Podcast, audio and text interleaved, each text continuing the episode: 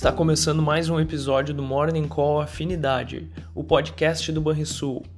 Olá, muito bom dia a todos. Eu sou Daniel Boss, da Gerência de Assuntos Econômicos e de Investimentos, e vamos aos destaques do dia. A quarta-feira começa positiva no exterior, após resultados corporativos melhores do que os esperados na véspera. Os índices futuros americanos avançam, mesmo movimento que observamos nas bolsas europeias. Os principais índices americanos começaram o mês em alta, após um janeiro turbulento por conta da pressão inflacionária e sinalizações sobre os movimentos do Fed em sua política monetária. Na Ásia, os mercados da China, Hong Kong, Singapura e Coreia do Sul permaneceram fechados por conta do feriado do Ano Novo Lunar. As demais bolsas tiveram alta em sua maioria.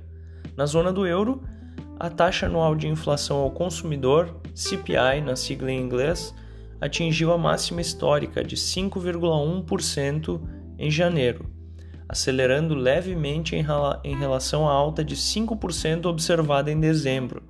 Esse resultado amplia pressões para que o Banco Central Europeu aperte sua política monetária ou, ao menos, mude o discurso, sinalizando uma revisão futura.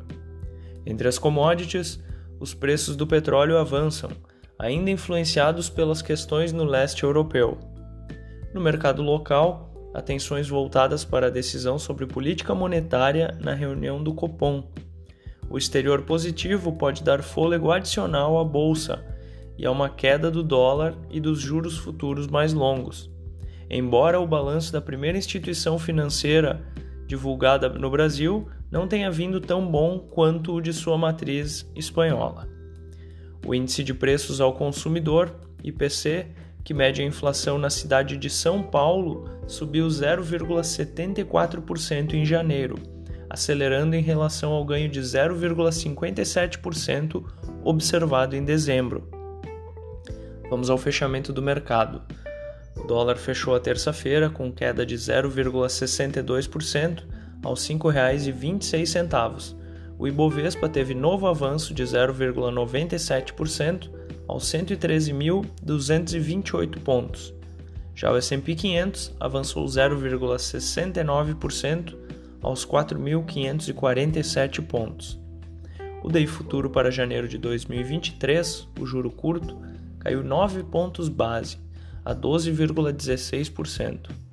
E o DI futuro para janeiro de 2027, o juro longo, caiu 16 pontos base, a 11,06%. Agenda do dia.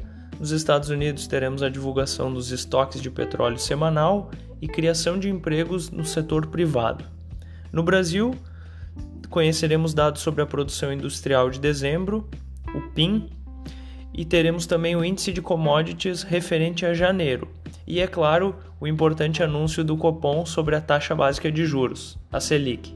Tenham todos um bom dia, bons negócios e até mais.